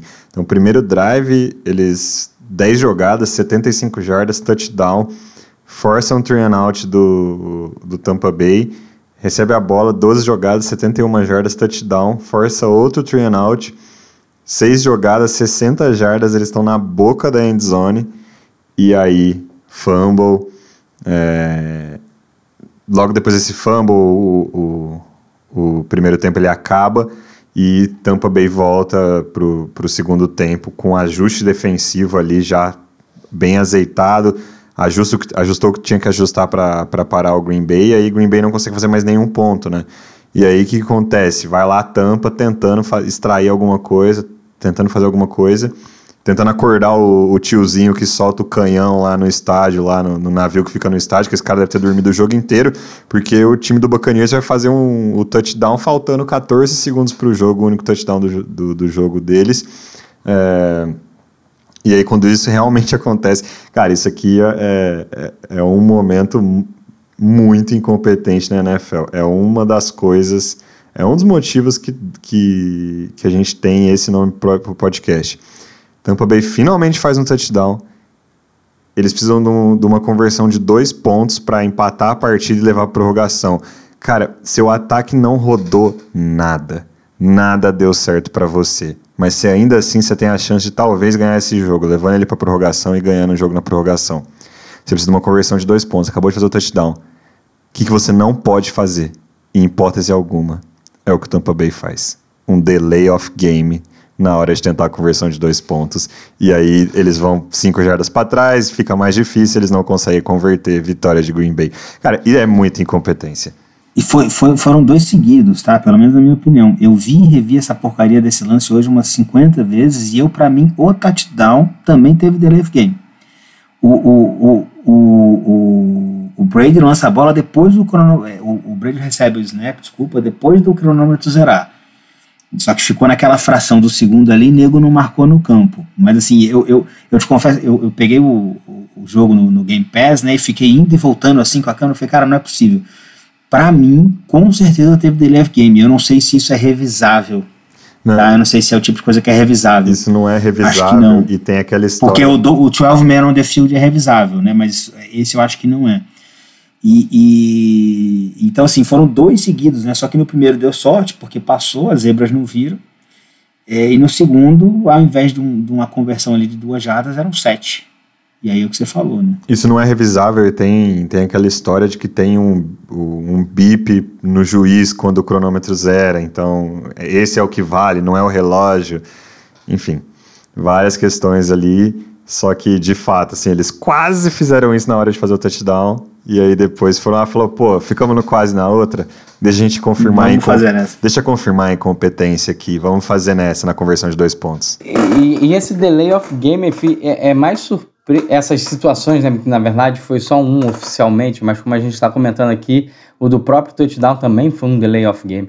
Fica mais surpreendente ainda quando você vê quem era o quarterback de Tampa Bay.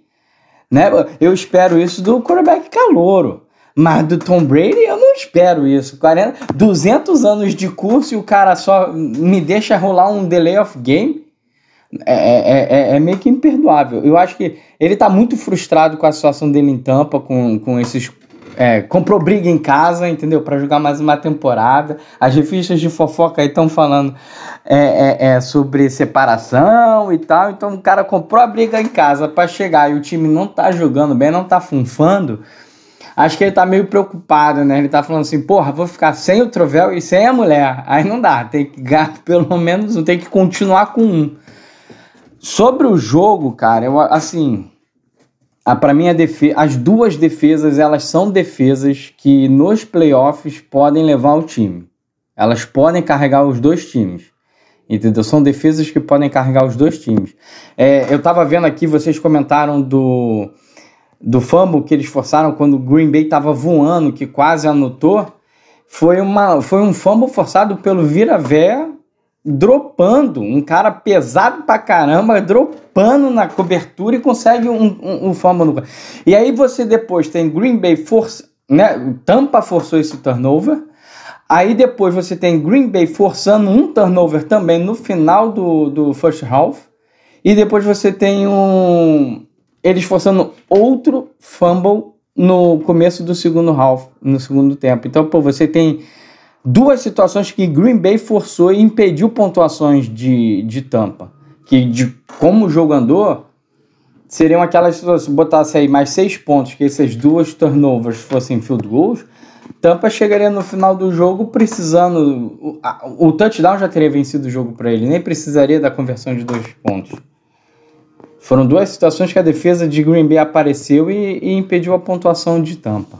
Acho que, como, como o Lucas falou da defesa de Tampa, é uma defesa muito rápida, cara. É impressionante como aquele front seven deles é muito rápido. Pressiona quarterbacks, linebacker voam o campo inteiro. É, eu, eu, vejo duas defesas que podem carregar um, o time até o Super Bowl quando chegar aos playoffs. É, eu, eu só queria fazer uma observação aqui. É, esse fumble forçado pelo Vita passou muito perto de ser um momento muito incompetente na NFL. Porque quando você coloca o seu defensive tackle de 150 quilos para dropar na cobertura, você está pedindo para ser estuprado. Tá? Foi uma sorte miserável que ele conseguiu chegar no cara e aí realmente um maluco desse eh, chegar de fazer um tackle em velocidade em você, você acaba soltando a bola porque você não está pronto para uma porrada desse tamanho. Mas assim, passou perto de ser um momento muito incompetente. É, Vita Vé é um dos melhores defensive lines da, da liga ali. É um jogador espetacular, mostrando também suas competências como linebacker, né? Mas Indo para a próxima rodada, então a gente até comentou, o, o, próximo jogo do Tampa Bay é contra o Chiefs no Sunday Night Football. Tampa Bay que na NFC South eles lideram a, a divisão deles com duas vitórias e uma derrota. E aí tanto Saints quanto Panthers quanto Falcons todos com uma vitória e duas derrotas na mesma divisão do que o Buccaneers. Já o time de Green Bay às 5h25 da tarde do domingo eles enfrentam o New England Patriots. É, a situação para eles na divisão na NFC North tem tanto Packers quanto Vikings e Bears com duas vitórias e uma derrota, e aí o Detroit Lions, o rei de perder jogos apertados, com uma vitória e duas derrotas na NFC North. Partindo agora para o jogo rápido, cobrindo aqui algumas das partidas que aconteceram na semana 3, com um pouquinho menos de detalhe. A nossa primeira partida da semana 3 foi a vitória por 29 a 17 de Cleveland Browns jogando em casa contra Pittsburgh Steelers. Um confronto, mais um dos confrontos de divisão que a gente teve nessa semana. É, jogos de divisão normalmente eles são mais apertados, né? Eles tendem a ser mais disputados porque são times rivais e, sobretudo, no início da temporada em que a divisão ainda está meio que aberta, né? É, os dois times ainda têm chance, então os jogos tendem a ser disputados. Mas eu acho que esse jogo, por mais que ele pareceu disputado até um certo momento, o Cleveland Browns sempre teve no controle. A linha ofensiva para a corrida do Cleveland Browns é a melhor da liga, eu acho, talvez. É impressionante o, o bloqueio, o push que eles conseguem. E aí eles têm dois running backs muito, muito bons. Então é o melhor jogo corrido da liga, isso eu não tenho a menor dúvida. É, é o time que, que gera mais corridas explosivas longas, assim, é, de, de toda a NFL. É, e nesse jogo não foi diferente. O Nick Chubb, toda vez que ele encostava na bola, ele era extremamente é, perigoso, conseguia é, corridas longas, facilmente ele, ele, ele conseguia corridas de 10 jardas, assim. E aí, quando o Kareem Hunt entra no jogo, não é nenhum lance de reserva, assim. Ele entra no jogo para correr certos pacotes que são para ele, ou ele, ele é usado muito como recebedor, ele corre rotas. É, mas assim, o Nick Chubb entra no. O, o Kareem Hunt entra no jogo e, e, cria mais do que a maioria dos running backs dos outros times, assim, é um negócio impressionante. Os dois jogadores são excepcionais, então o Cleveland corre com a bola como quer. Muito, muito diferente do Pittsburgh Steelers, que para mim talvez tenha o pior, a pior linha ofensiva para a corrida da liga toda. É, o time simplesmente não, não tem espaço para correr. É, o Najee Harris, eu acho que ele ele, ele corre, ele, ele tem um mal que, que alguns running backs assim do tamanho dele é, tem na liga. Eu acho que o Derrick Henry tinha um pouco isso no começo da carreira dele, que o cara, o cara acha que ele tem, sei lá, 30 quilos a menos, sabe? Ele, ele tenta fazer umas jogadas de running backs mais leves, com mais é, agilidade lateral, é, ao invés de assumir que ele é um mamute e ir pra pancada mais, assim. Respeitar mais o estilo de jogo, o que ele é capaz, assim. É, e, mas, seja o que for, assim, ele tem pouquíssimo espaço para correr, o jogo não se desenvolve. É, o Jacob Brissett, o quarterback do Browns, ele não é exatamente um bom quarterback, mas ele não é um dos piores da liga. Ele tá ali na, na, na metade da, da, da, tabela, assim. É, ele não é um dos 15 melhores, mas ele também não é um dos 5 piores. Ele, ele tá ali na, na, na metade, né? É, e ele é profissional, ele é competente. É, coisa que você não pode dizer do Mitch Trubisky. O Mitch Trubisky é sim um dos cinco piores quarterbacks da NFL. É, ele briga para ser o pior quarterback da NFL até agora. É, infelizmente, eu tinha é, feito o tape do Pittsburgh Steelers da semana passada e estou fazendo de novo. Infelizmente, para o torcedor do Pittsburgh, eu vou falar uma coisa que eu já tinha dito antes dessa rodada. Eu vou falar de novo, vou repetir. Enquanto é, o Pittsburgh Steelers não trocar o quarterback e não colocar em campo o calor, o Kenny Pickett, o time não tem a menor chance de competir por nada. A única chance do Pittsburgh está no momento que o staff decidir colocar o Kenny Pickett de titular, e aí, dependendo do que ele produzir, o time tem alguma chance. É impressionante também a falta que está fazendo o TJ Watt para esse time. É, o, com o TJ Watt, essa defesa foi extremamente forte, com muita pressão. Desde que ele machucou, ele saiu. É, tá faltando pressão na, na, na, no front seven do, do Pittsburgh. Então acho que os Steelers não tem muita chance nessa temporada. Quanto ao Cleveland, eu acho que vai ganhar alguns jogos, vai perder outros, mas acho que vai ser um time relativamente competitivo e vai chegar na rodada 11 com a troca de quarterback, vai entrar o Deshaun Watson que é significativamente melhor que o Brissett. Eu acho que eles vão estar na corrida para o playoff ainda, possivelmente brigando até por ganhar a divisão. Então acho que é um time que pode surpreender e atropelar é, é, lá para janeiro, tá? Dando sequência nas partidas de domingo, o Tennessee Titans recebeu o Las Vegas Raiders e ganhou por 24 a 22.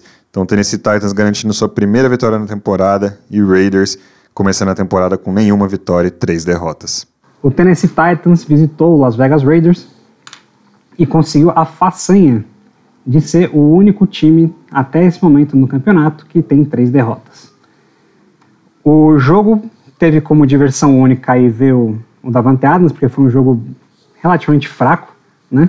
A não ser que você também goste bastante de jogo corrido, porque o Darren Henry jogou muito. E com certeza a questão do, do desempenho dos Las Vegas Raiders é uma coisa que preocupa muito o proprietário, porque ele teve uma reunião com o Josh McDaniels e a torcida já está pedindo a cabeça do head coach novo. Outra partida da semana 3 foi o New York Jets recebendo o Cincinnati Bengals, vitória por 27 a 12 do time de Cincinnati, atual vice-campeão da NFL. Esse jogo foi bem desequilibrado. É, o Jets não teve muita chance, assim. Acho que o estoque de milagres do Jets é, eles usaram toda semana passada, porque nesse jogo foi, foi bastante desequilibrado.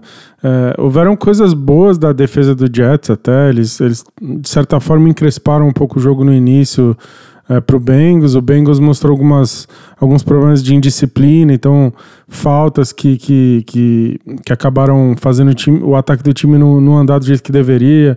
Então, uma, boas jogadas que voltavam por causa de faltas, esse tipo de coisa. É, mas a, a, verdade é que é, são, são dois times em classes diferentes nesse momento. O, o Joe Burrow é legitimamente um ótimo quarterback, enquanto o Jets não, não chega nem remotamente perto de ter isso.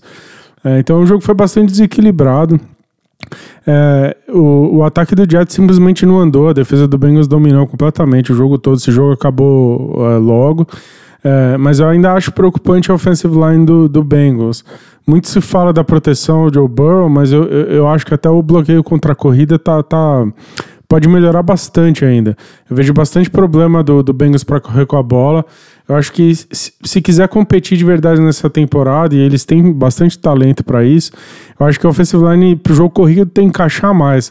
Porque acho que quando o jogo corrido encaixar mais, o Burrow tem um pouco mais de tranquilidade para desenvolver o jogo. Mas a verdade é que, que acabou sendo um jogo bem desequilibrado.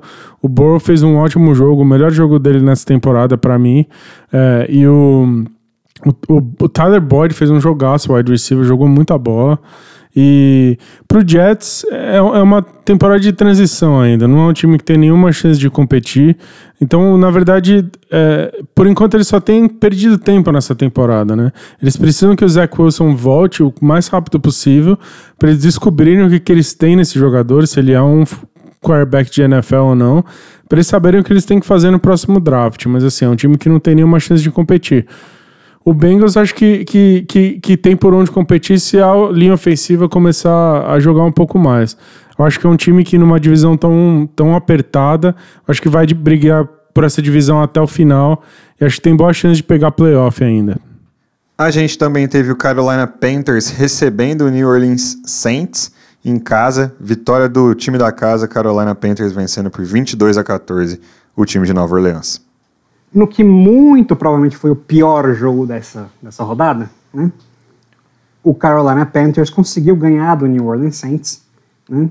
porque conseguiram segurar o New Orleans Saints para menos de 17 pontos, né? porque se, se conseguisse fazer 17 pontos, provavelmente teriam ganhado, porque essa é estatística, né? É, o Saints não só perdeu o jogo, mas também teve duas lesões significativas, né, do Michael Thomas e do Jarvis Landry. É, eu achei que o Alvin Kamara ainda está muito lento nesse começo de temporada, parece que ele não está tão explosivo quanto de costume, né? E destaque para essa defesa do Carolina Panthers, que conseguiu forçar muitos turnovers, conseguiu bloquear field goal, um special team, né? E o Baker Mayfield continua com muita dificuldade lá, mas pelo menos eles conseguiram envolver o, o, o McCaffrey nessa, nessa partida. E vamos ver como que o Carolina Panthers vai daqui para frente e como o New Orleans Saints consegue se recuperar. Né? O New Orleans Saints que com certeza deve estar pedindo agora para o Sean Payton voltar da aposentadoria, porque não está muito legal essa preparação deles para essa, essa temporada não. A gente também teve New England Patriots recebendo Baltimore Ravens, vitória do time de Baltimore por 37 a 26. Num outro jogo que teve lesões significativas, né? O Baltimore Ravens foi até New England para ganhar do Patriots. Né? A lesão significativa é do Mac Jones, quarterback do New England Patriots, que estava tendo um jogo relativamente ok, né? muitas interceptações no mesmo jogo, mas com o que ele tem à disposição dele, considerando quem são os dois idiotas que são treinadores dele, ali os coordenadores ofensivos, né? ele está indo muito bem, considerando tudo isso. Apesar disso, o Lamar Jackson deu um show à parte. Né? Se você não está colocando o Lamar Jackson como o MVP nesse momento da temporada, apesar da, desse começo de temporada maravilhoso do Josh Allen e do, do Tua, quer dizer que você não está assistindo os jogos do Baltimore Ravens, tá? Eu sei que o Ravens já jogou contra o Dolphins, mas você provavelmente não está assistindo direito. Porque o Lamar Jackson é um show à parte.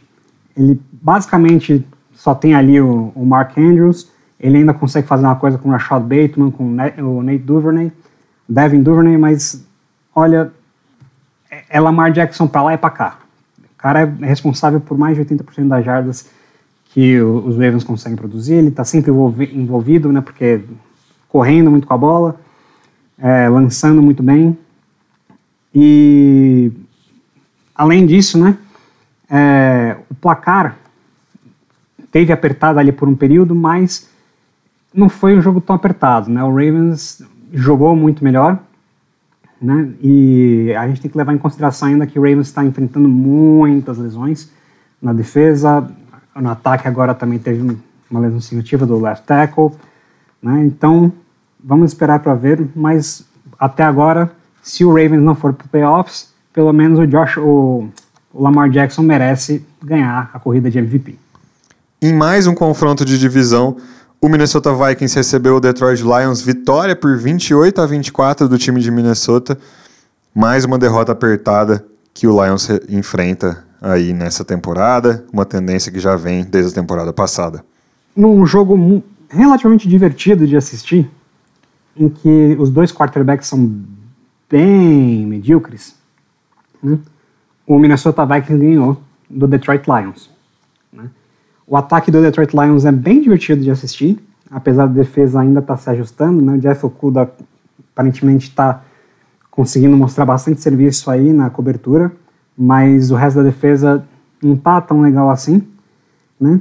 A vitória, na verdade, caiu no colo do Minnesota Vikings, né? porque tinha tudo para perder o jogo.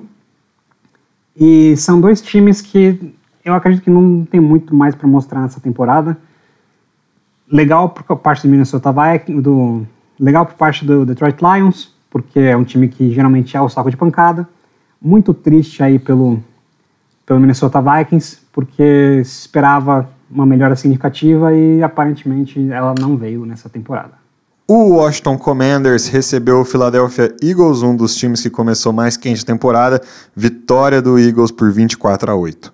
Em outro jogo que foi uma aula de futebol americano do, do Philadelphia Eagles, né? Os Eagles bateram o Washington Redskins, né? Os 28 pontos do Eagles foram feitos todos no segundo quarto, né? Uma coisa impressionante. Né? Depois foi só administrar para queimar o relógio, né? As duas linhas, né, a linha ofensiva e defensiva dos Eagles e a secundária dos Eagles são um espetáculo à parte. Né, sensacional ver o jogo deles. E depois foi o Carson Wentz colocando números, né? E mas assim, a coisa que mais impressiona nesse jogo é que eu anotei no, aos, faltando 4 minutos e 25 segundos para terminar o terceiro quarto, o número de, de jardas aéreas, tá? Do Philadelphia Eagles era 323 e do Wash, Washington Commanders era menos uma.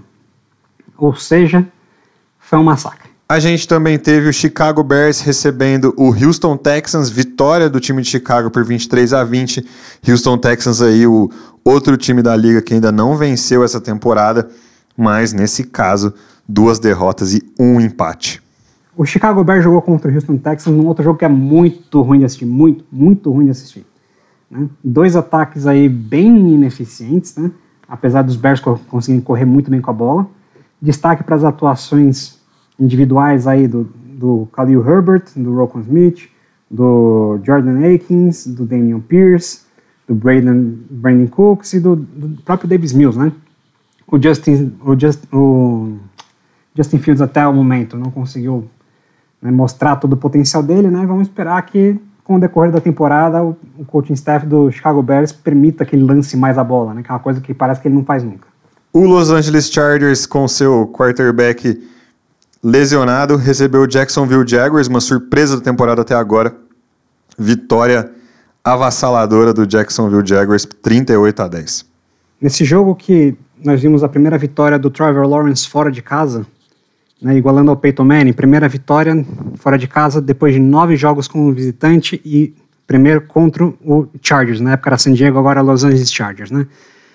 Os Chargers é, não só perderam o jogo, mas perderam muitos jogadores importantes, né? Perderam o Rashawn Slater, que é o left tackle, perderam o Joey Bosa, né? E com certeza esses são desfalques que vão fazer muito mais falta do que a própria vitória nessa rodada. Em Arizona, o Cardinals recebeu o atual campeão da temporada, o Los Angeles Rams. Vitória do time de Los Angeles, 20 a 12. Para mim, esse é um exemplo bem acabado do que é o jogo de um time inteligente contra um time burro. Ou se você quer usar o tema do podcast, de um time competente contra um time incompetente, né? É, eu achei que o Rams estava sendo muito conservador no início do jogo. É, ao invés de ser agressivo, ele estava se contentando com é, com field goals, ao invés de, de ser mais agressivo e tentar o touchdown e tal. E depois eu percebi que, na verdade, o, o, o Rams ele estava confortável, sabendo que ele só tinha que ir pontuando e controlando o jogo, que na verdade o Arizona Cardinals é, não, é, tava, tava controlado, né? O, era questão de errar menos, deixar o Cardinals errar e, o, e a vitória ia acabar vindo, assim, né? Então, no fim das contas, eu senti o Rams meio que jogando, sabendo que a vitória ia acontecer de qualquer forma, assim.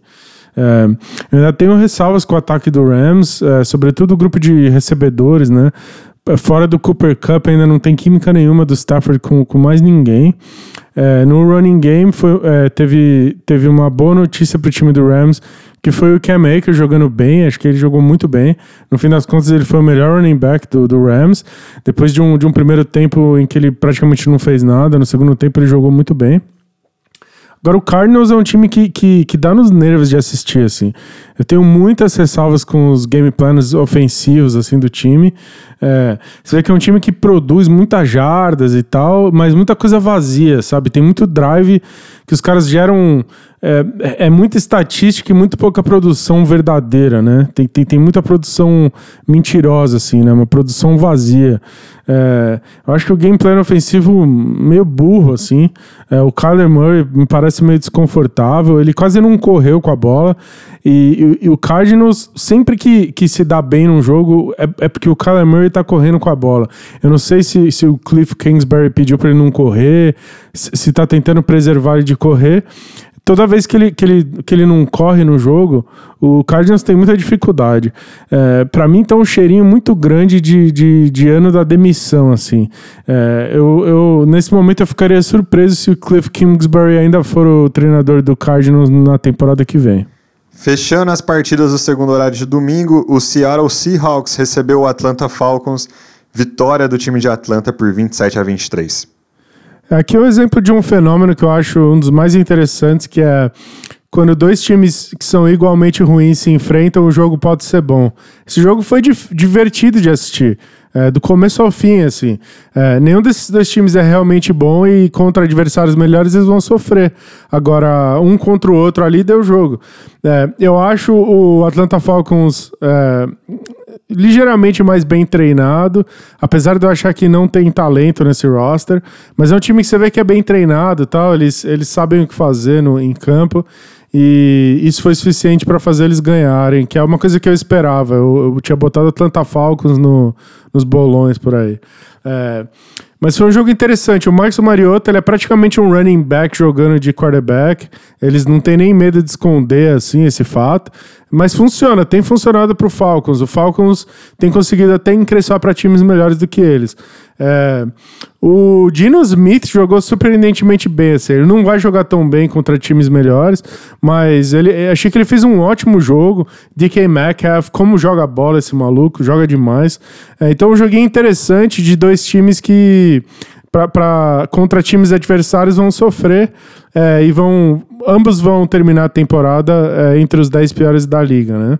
Mas boa vitória do Atlanta Falcons, está se preparando é, para no futuro tentar competir de verdade.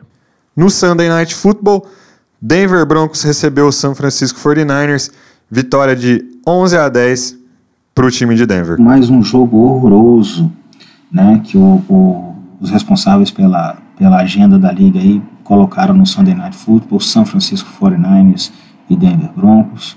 Denver Broncos tem sido muito falado aqui nesse podcast em função do seu head coach, o Nathaniel Hackett, é, quase o, o, o, garoto propaganda do muito competente na NFL, de tanta coisa ruim que ele faz.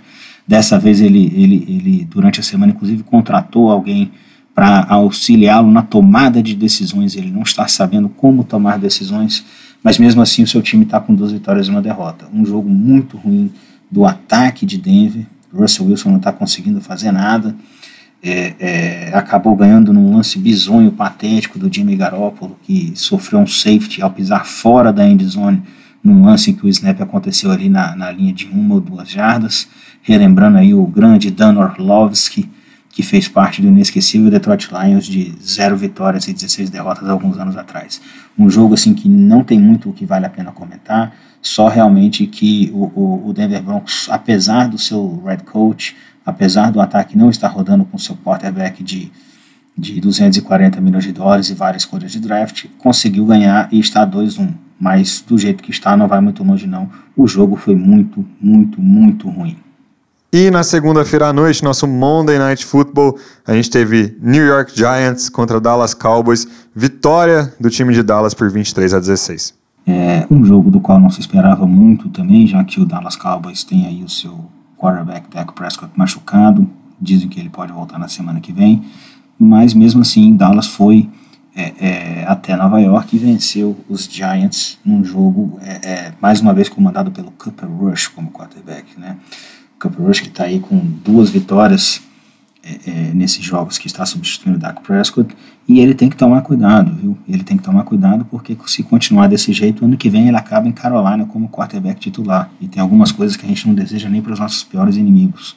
Ser quarterback em Carolina com Matt Rhodes técnico e aquela franquia é, disfuncional não é uma coisa que a gente deseja para ninguém. Sobre o jogo em si, por parte dos Giants, o Daniel Jones, que cada vez mais se parece com um bust. Fez um jogo relativamente honesto, mas também não contou muito com a ajuda do seu, da sua linha ofensiva. Né? Ele teve ah, tão ou menos tempo do que o Matt Ryan no jogo dos Colts, que já foi falado aqui, para lançar a bola, foi pressionado o tempo todo, a defesa dos, dos Cowboys subiu muito o nível. É, o downside para os Giants foi a perda aí do Sterling Shepard, um dos seus bons wide receivers, é, que se machucou sozinho, sem fazer uma rota, sem fazer um corte, sem ser encostado, está fora da temporada. Ele que já estava voltando de uma lesão séria também, sofrida na temporada passada, então mais uma vez ele está fora. Do lado dos Cowboys, é, Ezekiel Elliott, Elliott conseguiu um touchdown, mas cada vez mais fica claro que o Tony Pollard é um running back hoje melhor do que ele. Pode ser que ele recobre a antiga forma, mas o Tony Pollard tem corrido melhor. E o Sid Lamb, que, que começou a temporada aí como wide receiver número 1, um, até agora não tinha mostrado é, é, nada que, que, que, parecesse com essa figura de wide receiver número 1. Um. Ontem chegou a ter um drop bizonho, que deveria ter sido um touchdown de mais de 60 jardas. Ele simplesmente largou a bola sozinho, sem marcação, mas no segundo tempo se recuperou é, colocou números de wide receiver número 1 um nas estatísticas e fez um touchdown muito bonito, uma recepção muito difícil. Os dois times agora estão 2 a 1 um, e estão atrás do Philadelphia Eagles na divisão leste da NFC.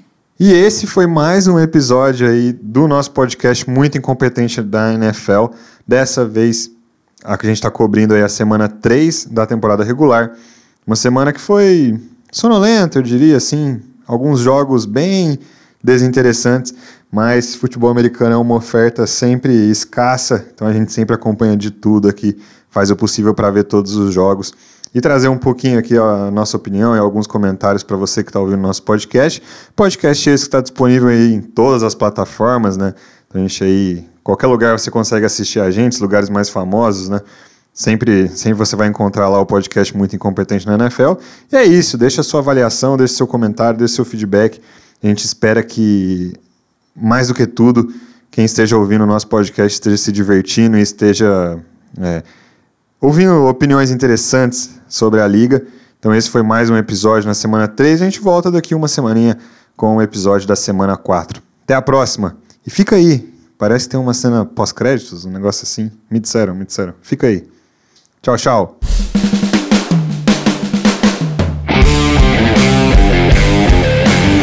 Garópolo, meu filho, o que, que foi isso? 200 anos de curso na liga e me provar com um safety desse, sem estar pressionado, anda para trás, se borrando todo. Meu camarada, teu time perdeu por 11 a 10, os dois pontos da vitória do Denver foram o seu safety. E olha, tu ainda deu sorte, porque se não fosse o safety, seria uma pick six. Meu Deus, numa jogada só o cara conseguiu a proeza de fazer um safety, saindo da endzone e lançar uma pick six. Pelo amor de Deus, cara, pelo amor de Deus, o que, que é isso? Olha, você é bonitão, boa pinta, endinheirado, mas tu é burro. Mas como tu é burro? Uma das primeiras coisas que um cara, um quarterback experiente tem que sabe fazer é que numa situação dessa de passe na end zone, é a primeira opção que ele vai fazer para jogar a bola fora. Ah, do três passos para trás, ninguém livre, joga a bola fora. Finge que o passe foi para alguém. Até eu que nunca joguei bola sei disso.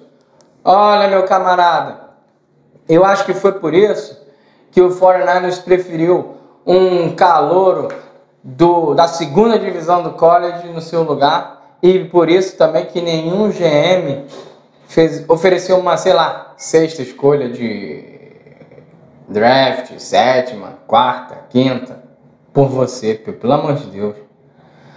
Olha, boa sorte ao próximo time. Porque com certeza o que não falta é gente incompetente na NFL para achar que Garópolo será a solução do time dele.